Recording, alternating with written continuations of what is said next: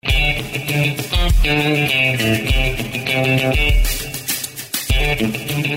hola y bienvenidos a un programa más de los Podcast aquí por el canal de NFL Latino, tanto en Spotify como en YouTube o Apple Podcasts.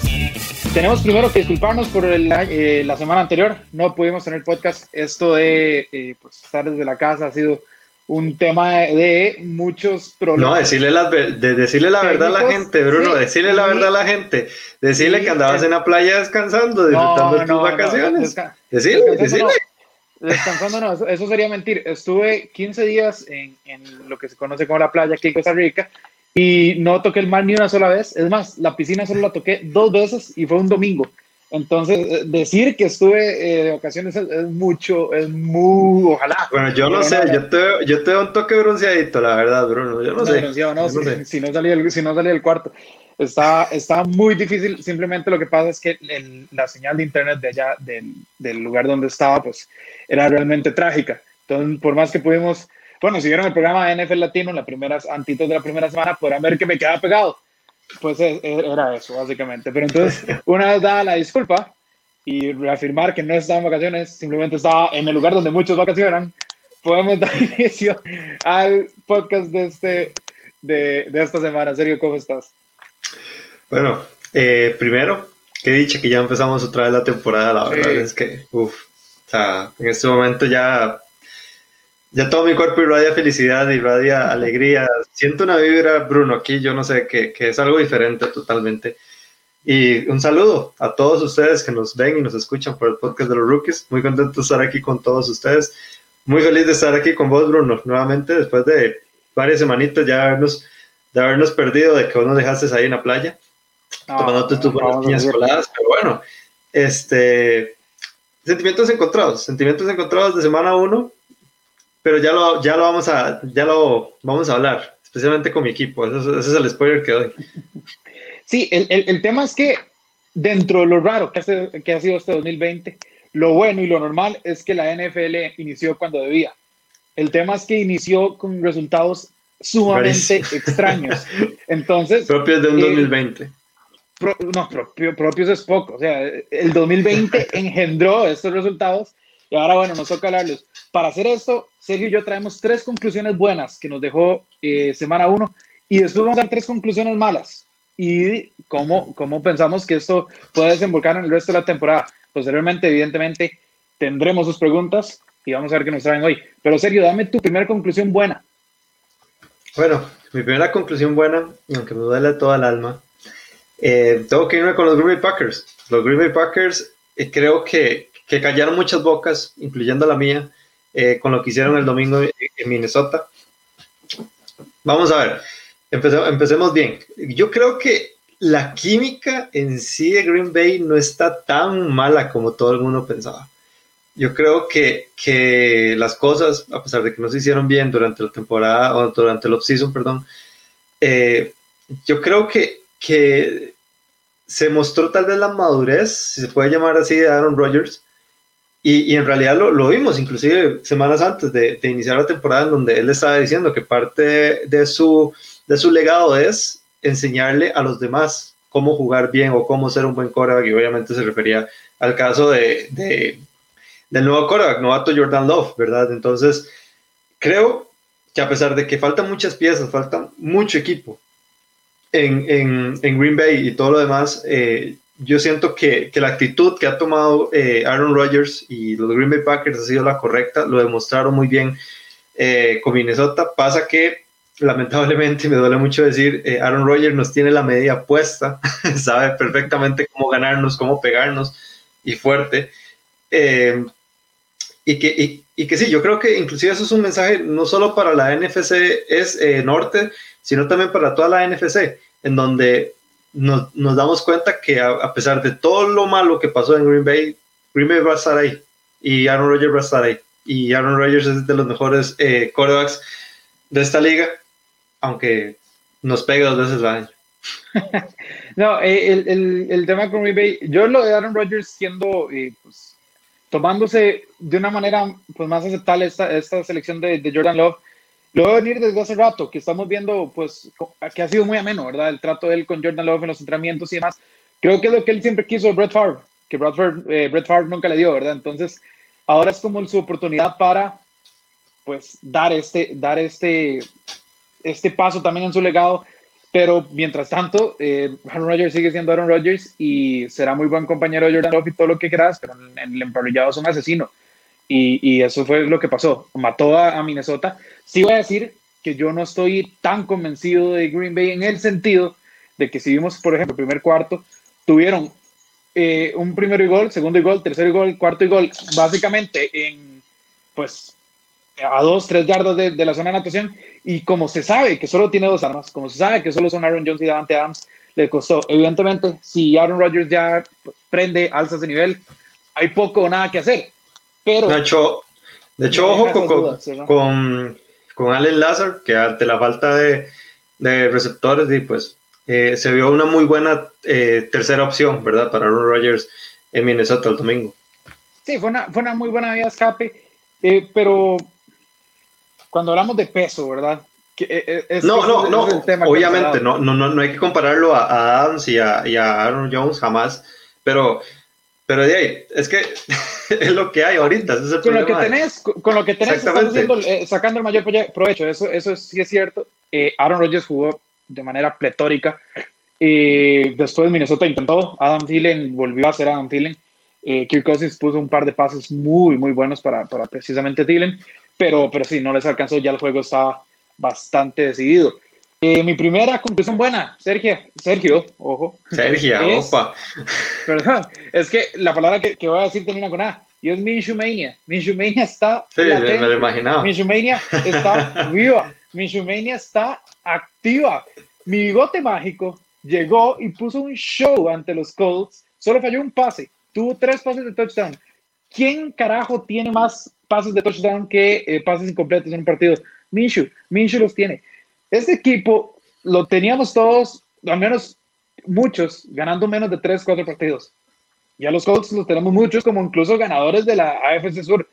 Y llegó Minshew y dijo, no me interesa. Se fue Leonard Fournette, no me interesa. Voy aquí a producir. Y eso fue lo que hizo. No tuvo muchas yardas, tuvo incluso menos de 200, pero fue efectivo. Eso es lo que necesita un equipo en, en su mariscal, que sea efectivo, que sea preciso, que no entregue el balón y que de paso te ponga varios pases de anotación. Minshew, con su nueva vincha, con su pelo largo, con su bigote mágico, sigue activo y yo estoy contento, estoy feliz. Además lo tengo en una de las ligas de fantasy y vaya si me hizo puntos. En la otra lo dejé sentado por Drew Brees y no, fue, terrible. Me hubiera hecho más puntos Minshew. De hecho, te tengo que reconocer algo. Me gusta más el look de Minshew del año pasado que este. Pero bueno, ese es otro, eso es otro tema. Hashtag no. Ah, Minshew puede hacer, este, Minshew puede hacer lo que le dé la gana. Mientras no, no, no todo bien, todo bien. O sea, yo, yo, sé que es este, uno, de tus, uno de tus queridos del emparrillado y eso no lo voy a, eso no lo voy a este, discutir con vos.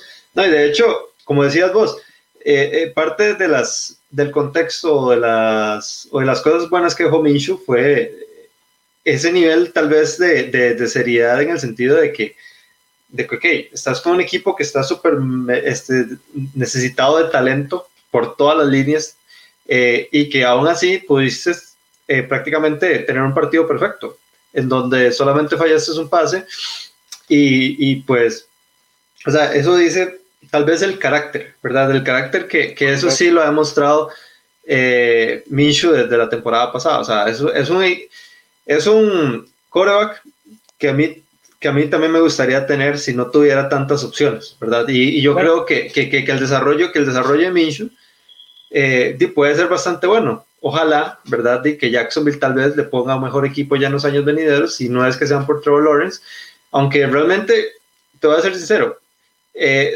si tiene una buena temporada y si le siguen ganando o si siguen llevándose buenos partidos como este, no creo que vayan a tener la posición 1. Entonces, este, eh, yo creo que sí, Trevor bueno. Lawrence no va a ser la opción, ¿verdad? Minshew está consciente de que, que tiene que ganar partidos de él porque es su chamba, ¿verdad? Porque si queda Trevor Lawrence, eh, pues no hay de otra. También tengo que reconocer y... Eh, no, le, le, ganó la chamba, le ganó la chamba Foles el año pasado. Sí, Ahora sí, se sí. la va a ganar a Trevor Lawrence prácticamente. Y eh, antitos de que empezaron los partidos, eh, don Sergio Gómez criticó fuertemente en el grupo que tenemos con, con Alonso a, a Garner Minshew. Yo nada más le dije que había hecho 21 touchdowns y 6 intercepciones. Ya empezó 3 y 0. Así que, en serio, discúlpese con Minshew Mania, porque aquí, aquí, aquí no podemos tocar a Garner Minshew. Eh, yo, yo, yo te voy a ser sincero, Bruno, y esto también va para, va para Alonso. Yo a veces digo tantas babosadas en ese grupo que yo ni siquiera me acuerdo que le dije a Mincho, pero bueno, disculpa aceptada si fue algo que, que no, que, que, no fue propio, ¿verdad? Pero bueno, ahora que hablamos de la nueva generación de la NFL y todo lo demás, de hecho, estos dos que vienen son, son la próxima generación, que realmente a mí me encanta cómo se está viendo la NFL de aquí a, a cinco años y los, y los cambios de nombres que se están dando dentro de la liga.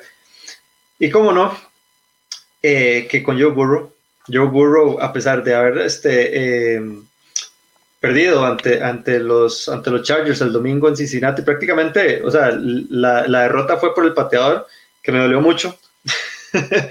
bueno, o sea, yo, tengo sentimientos encontrados ahí, voy a hacer una pequeña pausa, porque lo tengo en, el equipo de Fantasy, eh, pues obviamente mío ok, tengo sentimientos encontrados porque me enojó mucho, a pesar de que ya había ganado el partido con, con Alonso. Sin embargo, o sea, a, a, la misma, a, la misma, vez estoy como, ay, por favor, que esté bien para el domingo, porque, porque no hay muchas opciones de pateador, ¿verdad? Y que lo diga, y que lo diga Bruno. Pero bueno, ahora hablando de, de, de Joe Burrow, o sea, la, la actuación que tuvo eh, allí, eh, bueno, antier, ¿verdad? En, Cincinnati contra los Chargers fue algo muy digno de, de apreciar y que, y que, le mando un mensaje a la, a la, liga. Porque, ok, plantársela en tu primer partido a un equipo como los Chargers, a una defensa como los Chargers, que pega duro y que tiene una muy buena secundaria, ok, eso no lo hace cualquiera. Y, y, y realmente también, o sea, así como hablamos de Minshew y, y, el equipo mermado que tiene en, Jacksonville, o sea, Burrow tampoco va muy atrás en Cincinnati. Es un equipo que eh, tiene muy pocas piezas y, cuando tenés piezas te, te, te fombolean el, el, ovoide, que eso fue el caso de, de, de John Ross eh, en varias ocasiones, pero bueno, este, la verdad es que yo creo que, que como dijo, y de hecho voy a decir, voy a decir algo que, que mencionó eh, Alonso el, eh, el domingo, que yo quiero, yo quiero que, que Burrow tenga éxito en, en, la NFL y yo considero que él tiene la sangre para hacerlo, tiene la actitud para hacerlo, o sea, desde, desde que está en el SU lo hemos visto, entonces yo sí considero de que hay que tener muy bien a Joe Burrow eh, eh, con las vistas puestas, ¿verdad? Para todos esos años que vienen. Y, y, y, es bastante de admirar, a pesar de que, a pesar de que no haya ganado el domingo, la verdad es que la, eh, la actitud y, y, la forma de juego como, como lo hizo el domingo, o sea, o sea fue algo, fue algo que, que, que denotó, ¿verdad?, en, en, en, la liga. Vamos a ser muy honestos, el, el, el, partido de Joe Burrow no fue espectacular. También hay que ser muy claros. Pero, esa, pero vea que defensa. tenés enfrente, ¿verdad? Sí. sí, exacto. Fue una muy buena defensa y aún así mantuvo al equipo con vida, anotó por tierra, se movió mucho por tierra, que es algo que tal vez no es lo primero que uno, que uno piensa eh, pues cuando, cuando piensa en Joe Burrow, aunque sabe que uno pues, que es, tuvo mucho scramble y demás en el SU, no lo ves como, como un, una verdadera arma corriendo, pues demostró que sí está. Me gustó mucho, Sergio, el, el playbook ofensivo que mostró Cincinnati. Creo que Zach Taylor ha hecho las cosas bien, ahí al menos le voy a dar beneficio de la duda. Me gustó eh, la conexión que tuvo con, con, AJ Green, que obviamente va a ser eh, pues su mejor, su mejor arma. Eh, Joe Mixon va a producir en su momento. Eh, Giovanni Bernard es un, un, buen corredor también. Eh, vamos a ver cómo funciona con Joe Ross, con, con Boyd, con T. Higgins, que casi, casi no tuvo opción. Pero él tiene las armas. Simplemente es ver cómo se puede ir acoplando esa, esa línea ofensiva. Y mientras más tiempo le den a Burrow, Cincinnati puede dar un, un, par de campanadas. Yo, yo quedé muy convencido con Burrow después de ese último drive. Eh, lamentablemente Randy Bullock pues se, se, acalambra en plena patada o lo que sea. Eh, pues, y, y, la, y la falla, hamburguesas, eso es lo que causa. Sí, sí, pasadito de peso. Eh, Randy Bullock. Pero, pero bueno, Joe Burrow te llevó, te llevó hasta allá. Literal fue toda la cancha. Además de que conectó el pase de, de touchdown con AJ Green. Lamentablemente AJ Green había hecho una, una interferencia ofensiva. Pero, pero básicamente el tipo hizo su trabajo. A ver, es Cincinnati. Cincinnati te va a dejar eh, te va a decepcionar en algún momento. Lamentablemente para, para Burrow fue en ese final, pero Burrow deja muy buenas sensaciones y eh, creo que Cincinnati está en buenas manos. Cincinnati está en muy buenas manos. Hay que darle un par de añitos para ya verlos, bueno, si hacen las cosas bien también en el costado ofensivo. Eh, y, y, pues vamos a ver qué, qué, nos trae. Mi segunda conclusión buena, Sergio, es eh, Seattle Seahawks. Más específicamente, obvio, Russell Wilson, que lanzó cuatro pases de touchdown, fue impecable.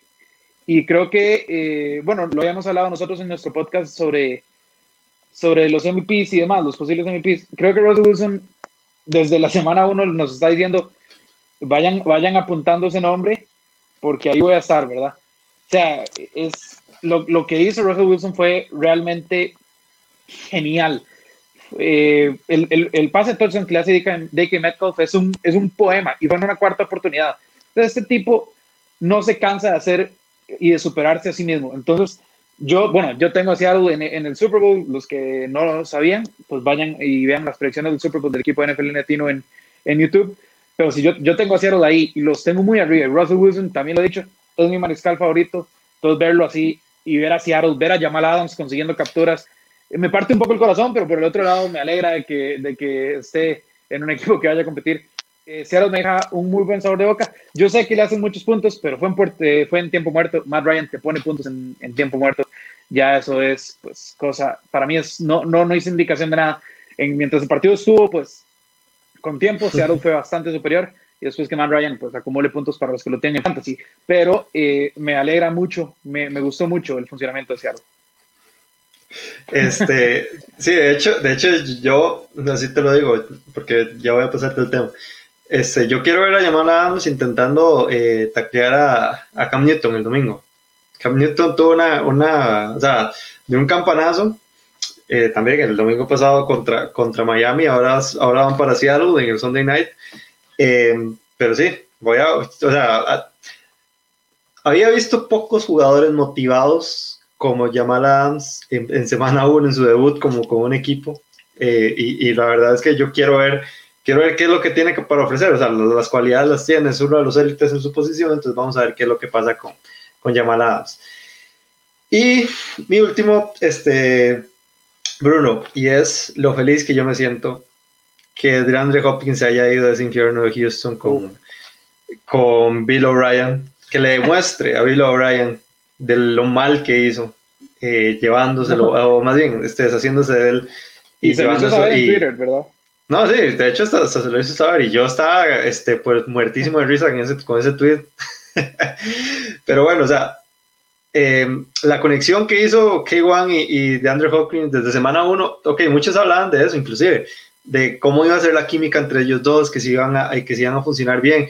Bueno, pues esa química dio eh, 14 recepciones para 151 yardas, digamos. O sea, qué mejor química que esa desde, desde semana 1. O sea, entonces, y, ante, y, antes, y antes, eh, no, 16, 16 targets. Bueno, fallaste dos. O sea, y antes, no, sí, por supuesto, por supuesto. Y ante unos San Francisco 49ers que no es cualquier defensa, ¿verdad? Tampoco la que, la que, la que enfrentaste el domingo. Entonces, ok, yo quiero seguir viendo a estos muchachos. Yo estoy súper, pero recontra me metidísimo en este tren.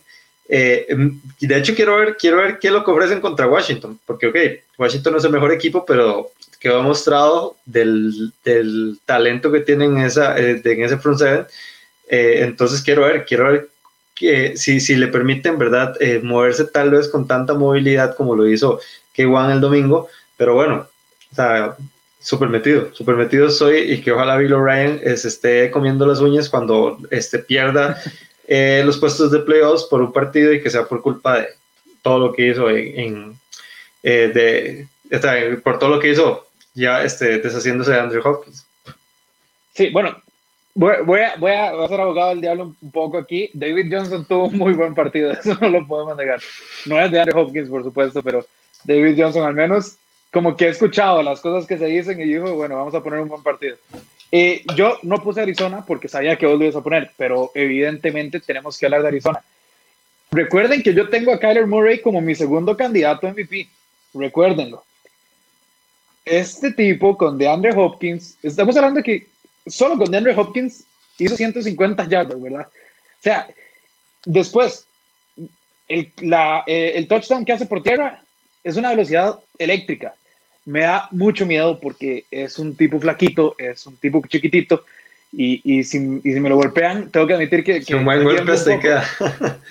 tiemblo un poco. Pero bueno, si sobrevivió a San Francisco, le tengo fe. Eh, Kyler Murray tuvo un partidazo. Me gusta como Cliff Kimberly ha estado, ha estado pues manejando, manejando esta ofensiva.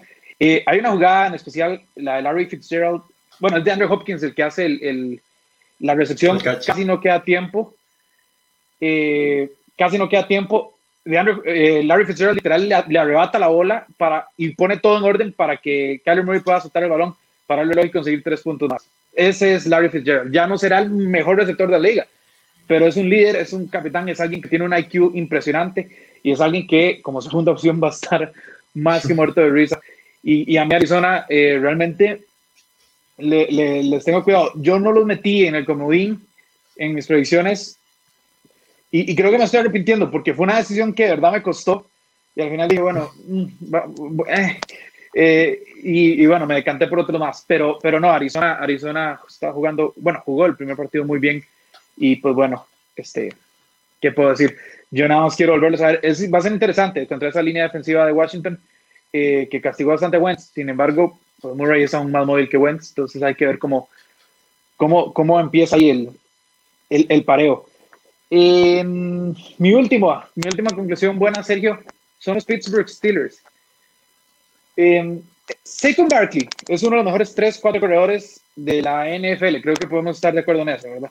Creo que nadie eh, me va a decir, no, no, que Saquon, no. Tuvo menos 3 yardas.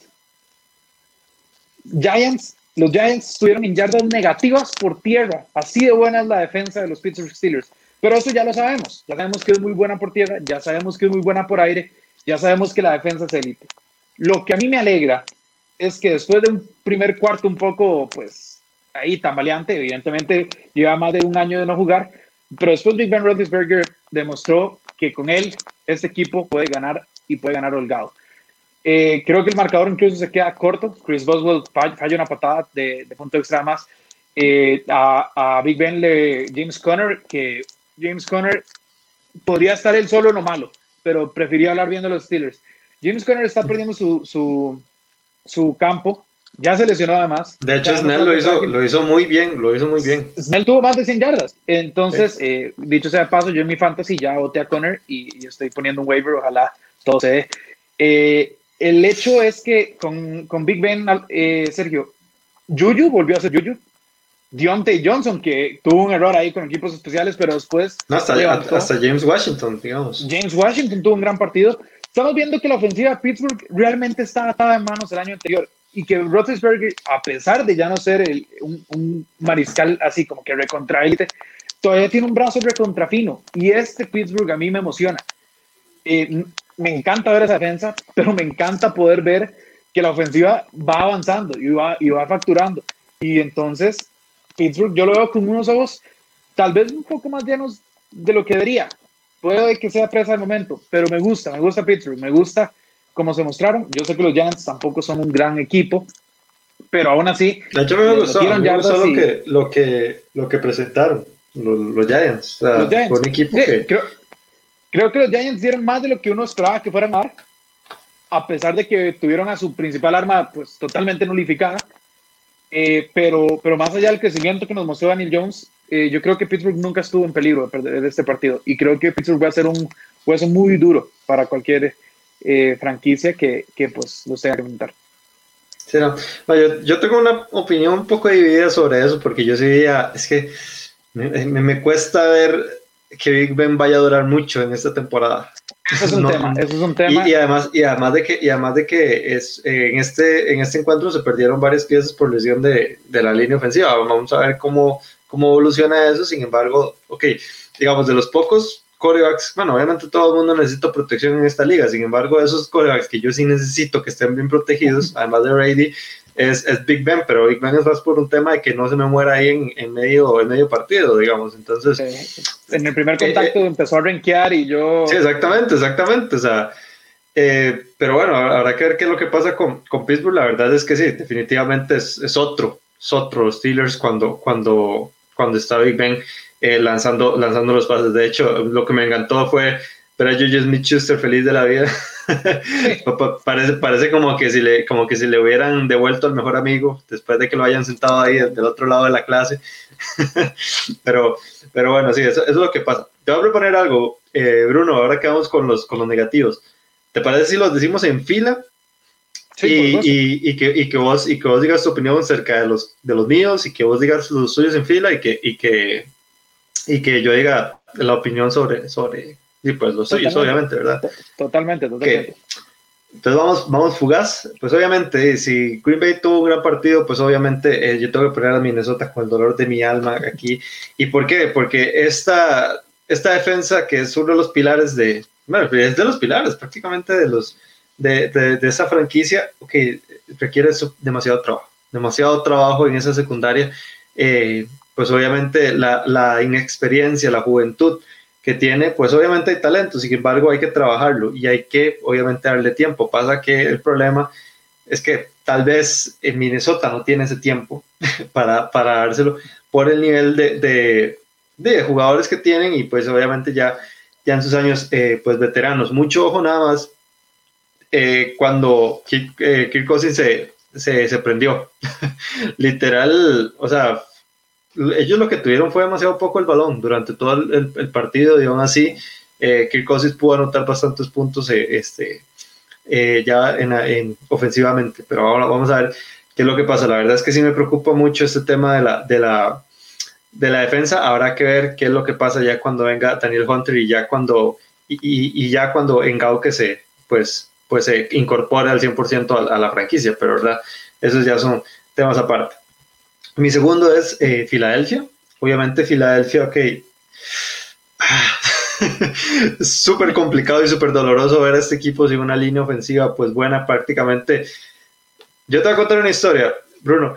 Yo, pues obviamente, eh, yo llevaba a los Broncos en mi equipo de fantasy, pasa que se lesionó Bradley Chubb y, y, y Von Miller, entonces obviamente lo primero que hice fue votar esa defensa y pues obviamente me toca lamentablemente jugar eh, con defensas a la semana. Obviamente ya esta semana voy con otra, estoy viendo a ver quién, a quién agarro, sin embargo estoy a punto, a nada de escoger a los, a los Washington, eh, bueno, Washington Football, eh, Football Team. Y yo dije, no, voy a escoger a, la defensa de los Eagles. vaya error, vaya error. Sí, sí, yo ya iba, yo llegué ahí como por el quinto sack de, de, de Carson Wentz y dije, ¿qué hice por el amor de Dios? Pero bueno, eso, eso es parte de lo que nos va a tocar. Eh, ver con Filadelfia, que yo como se los decía a ustedes en el, grupo, en el chat que tenemos, eh, Bruno, ok, yo la verdad estoy nervioso por Carlson Wentz este domingo, porque le va a tocar a Aaron Donald. Y si ustedes, no sé, si ustedes vieron, les invito a que se den una vuelta por la, por la, por la red de NFL Latino y vean cómo Aaron Donald se llevó fácilmente a tres linieros ofensivos de los Dallas Cowboys y casi le pega a Carson Wentz. Eh, sí, eh, a Prescott, perdón. Okay. eso que la línea ofensiva de Dallas es. Y sí, exactamente, con la línea ofensiva de Dallas. Si esto lo hace con la poca línea ofensiva de los, de los, de los Philadelphia Eagles, yo ni siquiera quiero ver cómo va a terminar Carson Wentz ese, partido, en especial con lo frágil que es. Entonces habrá que ver qué es lo que pasa. Y por último, este, Indianapolis. Es que Indianapolis, a pesar de que obviamente se entiende que Philip Rivers está, eh, pues está llegando a un nuevo equipo y todo lo demás, no puedes perder con un rival divisional que se suponía que era una victoria fácil, no lo puedes perder así. O sea, eh, como lo decís vos, o sea, bien el mérito se lo merece eh, Minshu, sin embargo también eh, eso habla muy mal de cómo se está manejando el equipo y, obviamente estamos en semana 1. O sea, los cambios se van a dar. Frank Wright es uno de los mejores eh, coaches de toda la liga. Entonces, o sea, a mí no me preocupa qué es lo que vaya a hacer porque cambios van a llegar. Sin embargo, este, se vieron muy mal parados a pesar de todo este, los, los Indianapolis Colts, aunque yo todavía eh, no, no, no suenan las alarmas ahí en, en, en, Indy. Sí, eh, básicamente en tu tema de Minnesota, a ver, Green Bay, Green Bay fue mejor, listo, pero yo no estoy muy preocupado con Minnesota. Nunca han empezado 0 y 2 eh, con Mike Zimmer, entonces, y no, no lo veo empezando 0 y 2 este año. el tema de el tema de los Eagles es uno mío, entonces ya ahorita lo toco. Y, eh, pues, lo de los Colts, yo creo que yo creo que no hay mucho problema. Se les lesiona Marlon Mack y, y eso es, es, un golpe porque se pierde la temporada. Pero yo te digo algo, creo que esto va a ser aún mejor para los Colts. no es que me estoy alegrando de la lesión de Marlon Mack, jamás. espero que se recupere. Pero eso significa que ya no tenés que vivir snaps con Jonathan Taylor, ya no tenés que nada de eso es tu corredor y Taylor es una bestia. Además, me gustó mucho cómo emplearon a, a, Himes, en especial en, zona roja. Eh, ojo con eso porque en Fantasy puede ser un sleeper. Eh, pero yo creo que es cuestión de tiempo. Sabemos que para un mariscal nuevo no haber tenido pretemporada es un poco complicado. Pero Philip Rivers va a tener que levantar su nivel en algún momento. Es que eh, en algún momento va a tener que levantar. no, no, no puede ser el mismo Philip Rivers del año anterior. Mis cosas más, Sergio. Bueno, voy a empezar con Filadelfia. ¿Por qué? porque ya vos lo mencionaste. Pero yo te voy a decir algo, a mí no me interesa que, que hayan bajas en la línea ofensiva. Si vos vas ganando 17-0 no te pueden remontar. Es así de sencillo. No te pueden remontar. Consumir el reloj, dejar pasar la bola, correla, pasarla solo si tenés que hacerlo. Eh, o sea, tenés que buscar maneras. Y Filadelfia simplemente empezó a tomar muy malas decisiones, muchas de Carson Wentz. Y evidentemente, cuando tenés una línea defensiva enfrente que tiene cinco primeras rondas, te van a castigar si tomas malas decisiones. Filadelfia no puede seguir así. Ahora, viene Aaron Donald, como vos decís. Aaron Donald fácilmente puede hacer tres capturas en este partido si algo no se corrige. O sea, solo él. Es realmente un peligro. Y yo no sé qué va a hacer Doug Peterson, pero tiene que hacer algo, porque si no a Carson Wentz lo van a liquidar. Lo van a liquidar. Y, simplemente yo siento que tuvieron que ser más inteligentes. No puedes perder una ventaja de siete puntos. Te digo yo colchón muy grande es. Exactamente, o sea, son mínimo tres posesiones, no puedes permitir que te den la vuelta, menos un equipo con una ofensiva tan mala como la de Washington. Es que si fuera más Holmes, uno dice, bueno, pero, es Dwayne Haskins, ¿verdad? O sea, vamos, muchachos. Y por último, Sergio, lo último malo, ustedes me conocen, ustedes saben que yo soy un fiel seguidor, juzgador y amante Ahí viene. De, los kickers. Ah, bueno, los kickers. Yo pensé que ibas con Dallas. No, no, como se te ocurre, no. De los kickers. ¿Qué pasa con los kickers? Sergio ya mencionó que Randy Bullock no fue precisamente el mejor. Bueno, mi pateador de fantasy, Steven Goskowski. no lo hizo mal, el problema fue que se lesionó en el momento donde no tenía que hacerlo. Sí, ¿sabes quién sí lo hizo mal? Steven Goskowski. El problema es que ganó el partido, pero igual a mí me mató en fantasy. Pero ese no es el tema. El tema es que los pateadores en toda esta semana tuvieron el índice de efectividad más bajo en cualquier semana uno desde el 2001. O sea, ¿qué está pasando, muchachos? Ustedes les pagan millones por patear un ovoide y meterlo en un arco. O sea, a ver, es un, es un trabajo que muchos... Y el arco es grande, o sea, el arco es grande. Sí, sí, sí, o sea, no, no, es, que, no es que estás haciendo un, un, truco, no, no, no, no, no. Vos tenés el espacio. A ver, empecemos, empecé, o sea, yo, yo soy de esos, eh, Sergio, que si tengo un pateador confiable, perfecto. Pero si a mí un pateador me falla cuatro goles de campo, no tengo, o sea, que en el camerino se va a encontrar su contrato partido en dos.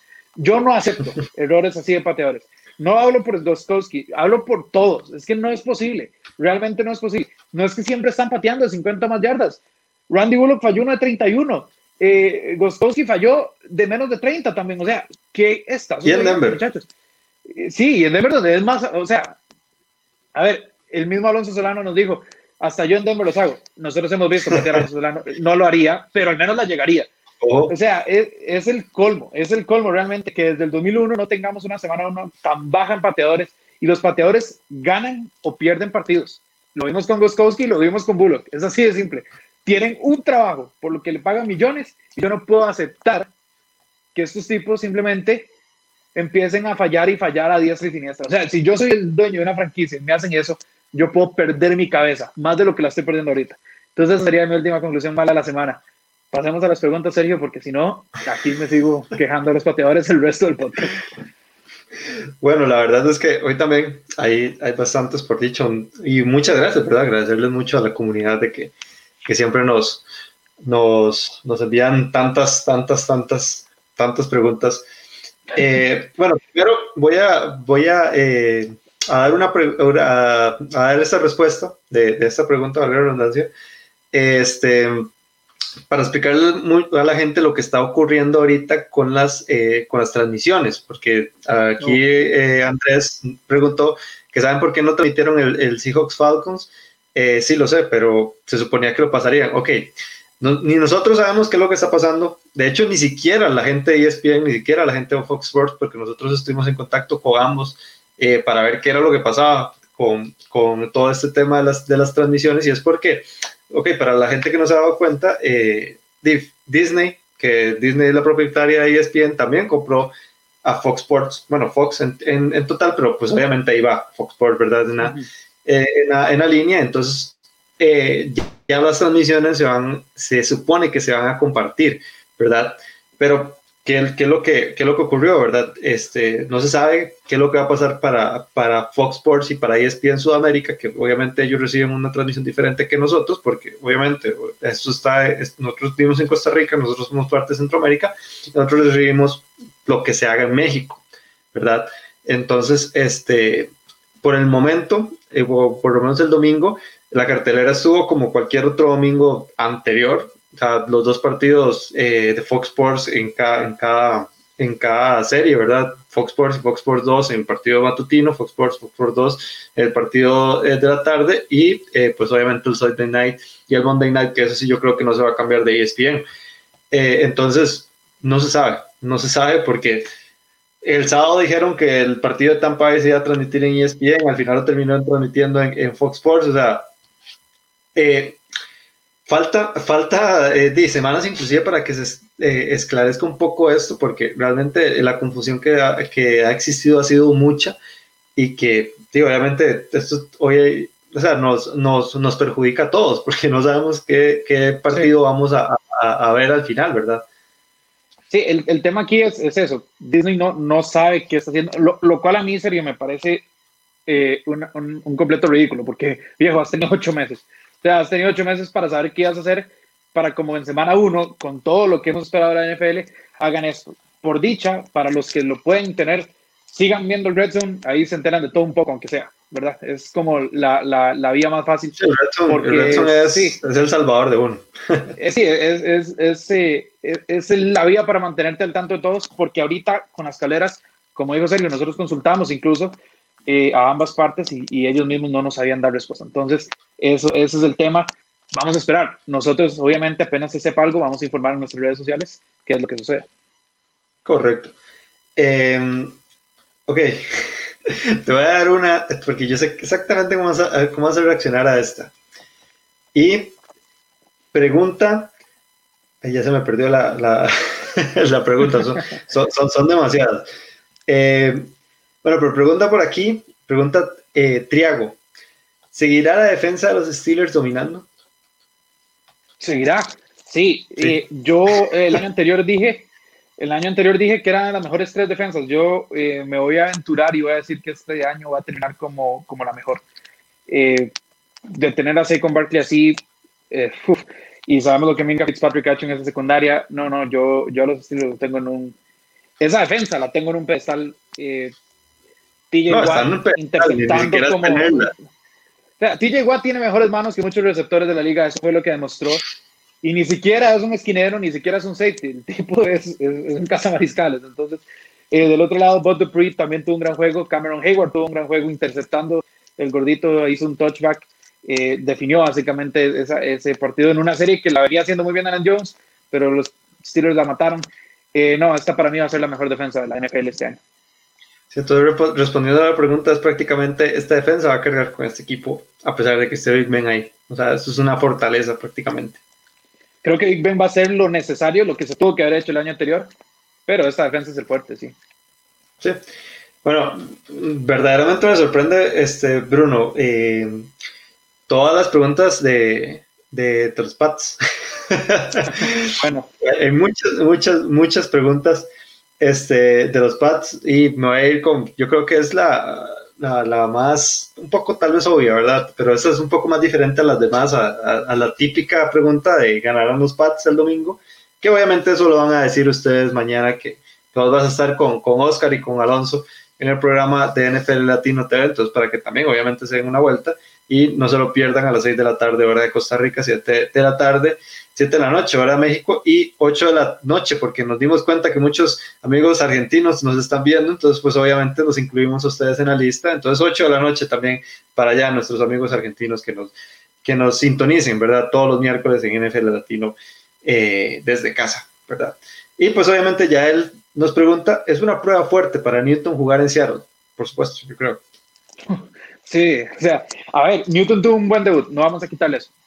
Pero la defensa de Miami, a pesar de que se renovó, no había tenido tiempo para jugar juntos. O sea, e, e, eso era un problema. Pero ahorita estás hablando de KJ Wright y de Bobby Wagner que se conocen de hace años y que son dos máquinas de tacleo. Estás hablando de un Jamal Adams que además sabe poner mucho, eh, mucha presión en el mariscal, a pesar de ser un safety. Es alguien que hace muy bien el blitz eh, y que se come a los linieros ofensivos cuando tiene que, enfrentarlos, se los come a pura velocidad. Y estás hablando de que es una defensa. De, hecho, de hecho, para mí, de hecho, para mí Jamal Adams es como un defensive end prácticamente. sí, o sea, eh, no, a ver, yo no estoy diciendo que Newton va a tener un mal partido, pero ciertamente no, no creo que brille como, como, como lo hizo contra, contra los Dolphins, porque tiene, va a tener muchísimo más castigo, eso es seguro. Sí, totalmente, totalmente de acuerdo con vos. Em, ok, este, ojo esta. Nos pregunta David que debería votar Tua después de las tres intercepciones que tuvo Fitzpatrick, que de hecho en, el domingo no, no fue Fitzmagic, fue, fue, fue Fitzpatrick. Eh, mira, serio, de hecho lo iba a poner en las partes malas, en las conclusiones malas, lo de Tyrod Taylor y lo de Ryan Fitzpatrick. Pero después me puse a pensar y dije, voy, esto no es malo. Esto significa que vamos a tener a Tua Tagovailoa y a Justin Herbert titulares rapidito, porque es el domingo para Miami. Sí, Mm, Buffalo es una. yo no sé si va a salir eh, Tua Tagovailoa titular, todavía no han dicho. Se supone que va a seguir siendo Fitzpatrick al menos por esta semana. Yo tal vez sí guardaría eh, eh, a Tua porque sabemos sus problemas de lesiones y demás, y, y, pues Buffalo te va a matar, ¿verdad? Pero, pero, tanto Fitzpatrick como Tyrod Taylor demostraron que no van a hablar mucho como titulares. Bueno, Fitzpatrick sabemos que de la nada te saca un partidazo, pero no sé, yo, yo si soy Anthony Lynn o si soy Brian Flores, yo vuelvo a ver así al ladito y digo, aquí tengo un novato del top 10 y, y vamos. O sea, si, si, si lo seleccionaste en el, en el, entre los mejores seis, es porque ya están listos. O sea, tienen que estar listos. Y, bueno, como lo he mostrado tanto por Fitzpatrick como por Tyler Taylor, yo creo que es más rápido que, que, que tarde que los vamos a ver. Yo te voy un pronóstico te voy un rant. ¿Lo quieres escuchar? Sí, por supuesto. Yo tengo, exactamente la semana en donde va a debutar eh, Tuata Goiloa. Semana 3 contra Jacksonville. Es que Jacksonville, o sea, es, un, yo, yo, o sea, yo siento a Brian Flores, ok, a pesar de que tuvieron la victoria contra, contra, contra Indianapolis, igual es una, es una, eh, es una defensa que pues obviamente tiene muchos huecos, ¿verdad? O sea, no es una defensa tan pesada, o sea, no es un equipo tal vez que, o sea, es un equipo que se le puede competir ¿verdad? Eh, siendo, siendo Miami. Entonces yo sí veo en Brian Flores una buena oportunidad, tal vez darle una, tal vez, ¿verdad? Finalmente eh, debutar a, a Tua. Pasa que la siguiente semana van para Seattle y semana 5 este, van para, van para San Francisco. Entonces, o sea, no es un calendario muy amigable para los mariscales, pero está pesado, pero, pero, yo sí creo, yo tengo esperanzas de que en semana 3 podamos ver a, a, a, Tua en, en, ya como ya debutando, ¿verdad? En, en la NFL. Em, ok, vamos a ver qué más este, dicen, dicen por aquí. El no tener, bueno, aquí no sé si esto es una pregunta más, pero te lo voy a decir. El no tener eh, juegos de offseason afecta a los, a, a los equipos eh, y que mis, mis vaqueros este, no puedan hacer fiesta, Bruno. a ver, muchachos, los Cowboys pudieron haber tenido pretemporada que iban a perder este partido. A mí me sorprendió realmente lo mal que me trataron en el programa de NFL Latino cuando fui yo solo el, que puse eh, la victoria de los Rams y como, como se sorprendieron y me acusaron de, de, odio a la camiseta y demás. Esta victoria está clarísima, clarísima. Yo no entiendo cómo fui yo el único, pero con, con pretemporada o sin pretemporada, eh, eh, Dallas iba a perder ese partido. Ahora, volviendo a la primera parte de la pregunta, claro que afecta. Preguntémosle solo a, Tampa Bay, digamos. ¿En cuánto afecta no tener una pretemporada? Cuando vos haces tantos cambios drásticos, necesitas pretemporada, y aunque en el partido de pretemporada no jueguen esos grandes jugadores de alto perfil, es el, es el tiempo que ellos tienen para conocerse, ¿verdad? Tom Brady no se conocía con Mike Evans, eso desembocó en una intercepción. Tom Brady tuvo muchos problemas para, para pues comunicarse. También lo vemos con Miami en su defensa, que a pesar de que tienen a Brian Jones, a Manuel Ogba y demás, a, a Leighton, perdón, a, a Kyle Van Noy. O sea, no, no lograron encontrar. ¿Por qué? Porque no tiene ese tiempo de ajuste que da pretemporada. Entonces, evidentemente. No, no, solo fue la, la, pretemporada, sino también los, los OTAs que empezaron prácticamente un mes después de lo que normalmente empiezan en una temporada, eh, pues normal, ¿verdad? Hay, que dar un par de semanas, hay que dar un par de semanas para que ya los equipos empiecen a mostrar sus. sí, prácticamente esto se puede. Esto se puede traducir a, un, a una pretemporada en cierto punto porque los equipos se están conociendo, ¿verdad? Muchos equipos, pero bueno, eh, ya tal vez creo que eh, a mediados de octubre veamos de qué está hecho, ¿verdad? Cada, cada, franquicia, ya que entremos ya prácticamente a la, mitad de la, de, de la temporada, ¿verdad? Me gusta esta, y esta, yo creo que inclusive va a estar complicada de responder. Eh, Adriano, Adriano Va nos pregunta, ¿está Baker Mayfield sobrevalorado o puede llevar a Cleveland una buena temporada? Es que mucho ojo. Yo, yo, yo, creo, yo creo que la victoria, eh, la victoria de Baltimore sobre, sobre Cleveland, ok, se vio mal este, Cleveland, sin embargo, como lo decís vos, tiene una línea ofensiva nueva, pasa que se tienen que, que, que poner de acuerdo los muchachos y obviamente eso se hace en el campo, ¿verdad? Y este, y está esta, este signo de pregunta, este, este, este bendito signo de pregunta que ha durado, que ya vamos por la segunda temporada y todavía lo tenemos con Baker Mayfield. Entonces, dime, ¿qué piensas? Uf, ok. Yo sabía, está, buena la pregunta. Porque, nada, ¿sabes qué es el tema? El año pasado yo fui muy crítico de Baker Mayfield pero no tenía una línea ofensiva. Ahora le tiene una línea ofensiva y el primer pase que tiró en toda su temporada 2020 fue intercepción. Y fue una intercepción que pudo haber sido interceptado incluso antes. Fue que el primer, el primer eh, eh, defensor no, no logró agarrar la bola, igual le queda al otro defensor interceptado. ¿Qué sucede con Baker Mayfield? Especialmente, no, no tanto los Browns. Yo siento que Baker Mayfield está jugando un fútbol americano que no es el de él. Yo veo a Baker Mayfield haciendo muchos scrambles, veo a Baker Mayfield por todo lado, y Baker Mayfield debería ser un, al menos a mi parecer, un quarterback de bolsillo. No salgas de la bolsa de protección, agarra tus tres pasos hacia atrás y con el tiempo que te des, hacer lo que puedas. Sí, pasa. Un estilo es que, ahí, vamos, ahí vamos con ese tema de la línea ofensiva, porque la línea ofensiva ahorita no se conoce, tal vez, o sea, pueden dar este, muchas cosas mejores eh, a, lo largo de la temporada, sin embargo, ahorita no la conoces. Y el problema es que, digamos, como lo estás diciendo, si quieres ser un, un de bolsillo, prácticamente estás dependiendo de, la, del tiempo que te esté dando la línea ofensiva para poder lanzar. Sí, el tema, el tema aquí es que, o sea, igual, eh, Baker Mayfield tiene uno de los mejores guardias de toda la liga en Joel Bitonio, ¿verdad? Eh, y hay que ver cómo las otras piezas se, terminan de acomodar. Sin embargo, yo no sé qué hace Baker Mayfield haciendo tantos scrambles. O sea, si tenés tanto problema, hacer jugadas rápidas, pases pantalla, play action. Tenés que, tenés que eh, buscar la manera de explotar tus, tus fortalezas, no demostrar tus debilidades. Y creo que Baker Mayfield lo está haciendo. Culpamos a Freddy Kitchens del año anterior, a mí lo que hizo Kevin Stefanski me pareció fatal esta, esta semana uno. Espero que con el tiempo pues eh, Cleveland vaya a cambiar. Eh, también hay que decir algo. Eh, Odell Beckham Jr., a ver muchacho, que vos se supone que sos de los élites, ¿verdad? Y, y, lo que has hecho con, con, Cleveland, yo sé que muchos en parte del mariscal, pero, ah, o sea, estás soltando pases, estás haciendo interferencias ofensivas, no te estás desmarcando bien fue el, el, el, jugador que más targets tuvo y, no, y tuvo menos recepciones que, que, Jarvis Landry, por ejemplo. Entonces, si bien Baker Mayfield yo no lo veo sobrevalorado, creo que lo veo fuera de su hábitat natural o su hábitat ideal, creo que tampoco le están ayudando mucho. Ni Kevin Stefanski, ni su línea ofensiva, ni, ni, ni, ni Odell Beckham Jr. Dicho esto, eh, para mí Baker Mayfield un 6.5, 7 de 10. O sea, tampoco, tampoco es que lo tengo muy arriba. Por eso no puedo decir que está sobrevalorado, porque tampoco lo pues no lo tengo valorado tan alto yo. Sí, sí. Me parece. Sí, de hecho compro eso. O sea, e, es, muy bueno, porque, o sea, sobrepasa esa línea bueno. Sin embargo, de hecho, inclusive me atrevo a decir que cada vez está más largo de ser élite, digamos, de estar ahí en esa, en esa cúpula. Pero bueno, vamos a ver qué pasa. Eh, me gusta esta pregunta y quiero que me la respondas cortita, en el sentido de que me la respondas en una lista. Una lista de tres, tres. Este, ok. Eh, F. Pereira pregunta que qué novatos te dejaron mejores sensaciones. Bueno, yo ahí con, yo ahí con mi porque yo ya la tengo. dale vos, dale eh, vos, sí.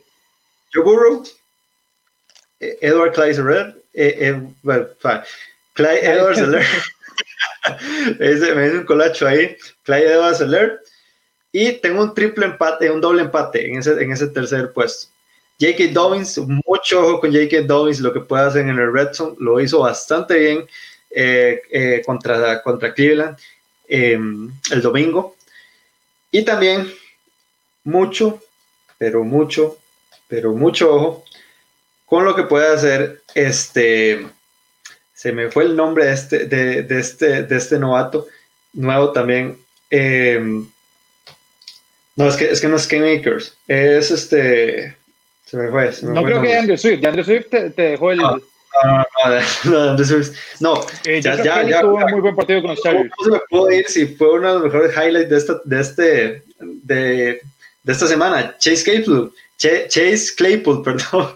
el, el, el, wide receiver de los, de los Pittsburgh Steelers, yo creo que también tiene bastante, o sea, mucho ojo, mucho ojo con ese porque también bastante concentración y, y bastante buenas manos tiene ese wide receiver de los, de los Pittsburgh Steelers que estaba inclusive eh, abajo de CeeDee y, y, Judy y todos ellos, ¿verdad? Aunque también este, eh, Rocks hizo muy, buena, muy buen partido en, Carolina también. De, de hecho, eh, yo iba a poner a, a, Joe Burrow, obvio. Eh, me gustó mucho lo de Henry Rocks. Obviamente Clyde Edwards pero ya lo mencionaste, entonces yo te voy a también poner ahí a Henry Rocks y a Chase Young, que ya Chase Young tiene captura, tuvo un partidazo. Y hecho, y hecho en esa captura, este, espectacular. Sí, fue, un fumble y todo. sí, no, el, el, tipo, el tipo va a estar para grandes cosas, además de que está acompañado por una línea defensiva que permite que él tenga muchos encontronazos uno a uno, que no lo puedan eh, hacer una doble eh, pues marca, una doble referencia, porque si no, cualquier otro de los, de los, de los este, linieros defensivos de, de Washington puede aprovechar. Eso le va a favorecer mucho a Chase Young, creo que va a tener una muy buena temporada. Creo que esos serían mis, mis, mis novatos, así que me impresionaron. Bueno, voy con las dos últimas preguntas y también fugaz para ir ya con la previa del Thursday Night. Ok, y esto es para el, el superanalista de Fantasy Bruno. y, la segunda, y la segunda, ok, yo la voy a responder de hecho. Ok, este, bueno, la pregunta para vos es, es de Juanón, que Conner ya no tiene, eh, ya no tiene valor en el Fantasy, pregunta. Creo que ya no tiene tanto valor. James Conner no, no, ya no tiene tanto valor. Primero es un tipo que se lesiona mucho. Eh, bueno, primero voy a aclarar, yo no soy súper experto de fantasy, como dice Sergio, simplemente me leo bastante sobre, sobre fantasy y demás. No, no, pero, no, pero no más eh, se va, se va, o sea, va viendo cómo va el jugador según cómo, según del estado del partido, ¿verdad? exacto, el tema con Conner es que uno, se lesiona mucho, es un, es un running back bastante frágil. Dos, Pittsburgh tiene otros running backs que, que le gusta utilizar. No es que los, no es que, no es que Conner es el indiscutible y además tres, creo que Conner está perdiendo ese campo de titular. Más ahora con la lesión, más después del partido que hizo Benny Snell. Creo que Conner está en muchísimo riesgo, no solo para fantasy, sino para pues, su carrera. Sí, para su, propio, para su propia carrera. Exacto. de, de, o sea, yo no veo cómo Conner va a alzar su nivel. La temporada pasada fue atroz. Esta empezó realmente mal, ya está en duda para el próximo juego. Eh, obviamente, Benny Snell, como dije, tuvo más de 100 yardas. Y entonces, en Valor Fantasy, necesitas un corredor que primero atrape balones. Connor, Connor soltó dos eh, de los pases que le hicieron. Eh, segundo, que tenga muchos snaps. Connor no tiene muchos snaps. Y tercero, que tenga muy buenos números. Y Connor no tiene muy buenos números. Entonces, el valor de Fantasy Connor ahorita está muy por el piso. Iría por otros que tal vez no sean running backs número uno en su equipo, pero que sí los utilicen en zona roja. Sí, especialmente eso, zona roja, que, que o sea, en, en, los running backs no cuenta tanto la yarda, sino también la capacidad de anotar, ¿verdad? Y eso, y eso yo creo que es, de las cosas importantes y que obviamente pues atrapen más si estás jugando eh, points per catch, ¿verdad? Pero bueno, eso es otro tema. Y segundo, este, es, este va súper rápido. Sin Patricia, los Lions podrían pelear la división. Saludos. Ok, sin Patricia, este equipo podría pelear en playoffs. Pero bueno, eso ya es otro tema. Y un saludo ahí a Alonso Solano también, que le encanta. Ese es su, ese es su head coach favorito de toda la NFL. Yo creo, yo creo que sí pelearían por, por ir a, a, postemporada. Tal vez no, sea la división como tal, pero pues. por postemporada. Marvin Jones, Goladay, TJ Hawkinson, Amendola. Amendola. Amendola. Eh, ahora, ahora. Eh, Adrian Peterson, que un gran debut. es una gran defensa, que eh, una gran ofensiva que lamentablemente se está desperdiciando con Matt Patricia. Pero bueno, empecemos con el Thursday Night. Thursday Night Football, Sergio. Cincinnati va a visitar a los Cleveland Browns. Unos datos interesantes. Joe Burrow no llega a las 200 yardas, eh, pero igual tiene una muy buena impresión, muy buena conexión con AJ Green. Joe Mixon va a estar ahí también. Eh, vamos a ver qué nos trae el, novato. Creo que ya en su segundo partido ante una defensiva mucho menos eh, capaz que lo que mostró o la que es los de los Chargers, creo que Joe Burrow puede tener un partido de tal vez unas 250 yardas. Me gustaría ver eso. Por otro lado, Baker Mayfield y los Cleveland Browns no, no, no empezaron de la mejor manera, fueron apaleados, pero recordemos el año anterior que en su primer partido de prime time le pegaron durísimo a los New York Jets, ya te lo digo yo, que me lo recuerdo así, Odell Beckham Jr. nos despedazó, vamos a ver si Odell Beckham Jr. levanta otra vez en prime time y eh, pues recuerda que él es de los mejores eh, receptores, al menos en cuestión de talento, de, de esta liga. ¿Cómo es este, este partido en, en Cleveland? De hecho, yo lo veo un partido mucho más interesante de lo que pinta en el papel, porque cuando te dicen a vos de buenas a primeras, Cincinnati Bengals, Cleveland Browns, eso, eso no, no hace los lindos ojitos, uno no hace, uno no alista las cervezas y todo para, para ver un Cleveland Browns, Cincinnati Bengals. pero bueno, eso es lo que nos da el, el Thursday Night. Los Thursday Night normalmente, pues, hacen eso, ¿verdad? Dan, partidos que de, de equipos tal vez no tan, no tan buenos, no tan, este populares, si se puede llamar así dentro de la liga. Pero yo sí considero que este partido va a ser muy interesante porque va a ser exactamente lo que vos dijiste, la prueba para los dos, porque por un lado vamos a ver a Joe Burrow y ahora qué es lo que va a pasar con una defensa que va a ser mucho menos potente que la de los, que la de los Chargers y estás incógnita, eh, esta incógnita, perdón, que qué es lo que va a hacer contra los Cleveland Browns que al fin y al cabo pues sí están un poco, eh, un poco, un, un, poquito más abajo, ¿verdad? En, esa, en, esa, en ese ranking de defensas y por otro lado, yo creo que aquí es lo más importante, ¿qué es lo que vamos a ver? ¿Cuál va a ser? Yo creo que aquí sí vamos a ver una cara más verdadera de lo que, de lo que vaya a pasar con Cleveland esta temporada. ¿Por qué? Porque yo sí siento que este, el tener tu primera prueba con un equipo que a pesar de que tiene mucho talento y lo demás, eh, viene muy nuevo, muchas partes muy importantes de, de la franquicia, que es, muy malo empezarlo eh, enfrentándote a, los Baltimore Ravens, que, ok, digamos, pongámoslo así, Baltimore Ravens, Kansas City Chiefs, eh, New Orleans Saints, ahí, y los demás, el resto, obviamente ahí está Tampa Bay, pero hay que darle tiempo. Ahorita son esos tres, ¿verdad? Entonces, obviamente, este, realmente el resultado no refleja tal vez lo que, vamos, lo que vayamos a ver de los Cleveland Browns en la temporada, ojalá que no, ¿verdad? pero yo sí creo que pues obviamente vamos a ver un, Baker Mayfield mucho más cómodo en la bolsa de protección, tal vez esté intentando, o sea, tal vez siendo un poco más agresivo con los pases y todo lo demás porque la defensa de los Cincinnati Bengals se lo permite. Entonces, entonces yo sí quiero ver qué, qué es lo que viene para ofrecer este, los Cleveland Browns. Ponga los Cleveland Browns este, ganando, ganando este cuento. Sí, yo, yo también los tengo ganando. No sé si, si por mucho margen, eso sí. No, no, no, no será.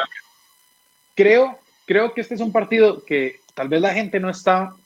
A ver, los equipos de Ohio llevan rato sin, sin, sin emocionarnos, pero por la calidad de ofensivas que hay, es decir, por un lado tenés a AJ y además de que hay mucha rivalidad, o sea, si, hay algo, si hay algo lindo en esa, en esa FC Norte es que se pegan muy duro en, en, rivales divisionales, muy fuerte. Pero, pero si, y además, si vos ves el talento, estás eh, eh, AJ Green, John Ross, Tyler Boyd, T. Higgins, Joe Mixon, Giovanni Bernard, Joe Burrow. Del otro lado está Baker Mayfield, del Beckham Jr., Jarvis Landry, eh, Nick Chubb, eh, Kareem Hunt, eh, Austin Hooper. en Joku se volvió a lesionar lamentablemente, pero, pero, o sea, el talento hay. Esto puede ser una balacera porque las defensas tampoco son las mejores. Y si los dos mariscales salen finos, te cuento que vamos a tener puntos al por mayor. Entonces, ojo con ese Thursday night yo sé que ninguno de los dos equipos anotó muchos puntos en la primera semana, pero estaban ante equipos realmente superiores en el costado defensivo. Aquí estos dos se pueden pegar y que se peguen, por, por mí, que se peguen durísimo y que nos den unos puntos altísimos. Recordemos el año anterior, en semana 3, cuando los Giants y los, y los Buccaneers nos, nos metieron como 60 puntos. Después, a la semana siguiente, los Rams y los Buccaneers terminaron 55-40. O sea, hay partidos que se prestan para dar balaceras y creo que este puede ser uno que si los mariscales salen finos, vamos a tener puntos al por mayor. Y, de hecho, y de hecho, ya para finalizar, yo creo que estas son las oportunidades que va a tener Joe Burrow para decirle a la liga de qué es lo, de qué es lo que está verdaderamente capaz este, este muchacho. Sí, si Joe Burrow gana este partido, creo que es un golpe en la mesa y además creo que sería una, un clavo más en la lápida de, de Baker Mayfield, ¿verdad? Si, si te llegan a ganar este partido, pues ojo ahí. Pero bueno, con esto llegamos al final de este episodio de los Rookies Podcast. Nos pueden ver en YouTube, nos pueden ver en, bueno, escuchar en Spotify, en Apple Podcast. Recuerden, mañana NFL Latino desde casa, 6 pm hora de Costa Rica, 7 de México, 8 de Argentina y después del jueves por la señal de TDMA. Sergio, que nos sigan en redes sociales, ¿cuáles son? arroba NFL Latino TV, en todas las que, las que vos dijiste y en todas las audios para ver, este, menos en TikTok, no, no, no tenemos TikTok, pero sí Facebook y Twitter. es que Alonso no nos deja, porque nosotros podíamos hacer perfectamente TikTok, pero bueno, eh, Facebook, Facebook, Instagram, Twitter, YouTube, ¿verdad? Y pues obviamente, este, feliz semana 2 y que obviamente sigan, o sea, ya estamos en temporada y todo lo demás, pero igual síganse lavando sus manitas, teniendo distancia social, cuídense que eh, esto todavía no ha acabado ni mucho menos. Y es demasiado bueno volver, Bruno. Demasiado bueno. Y sí, si nos cuidamos hasta aquí, ahora cuidémonos para ver el Super Bowl, aunque sea. Hasta luego, Sergio. hasta luego.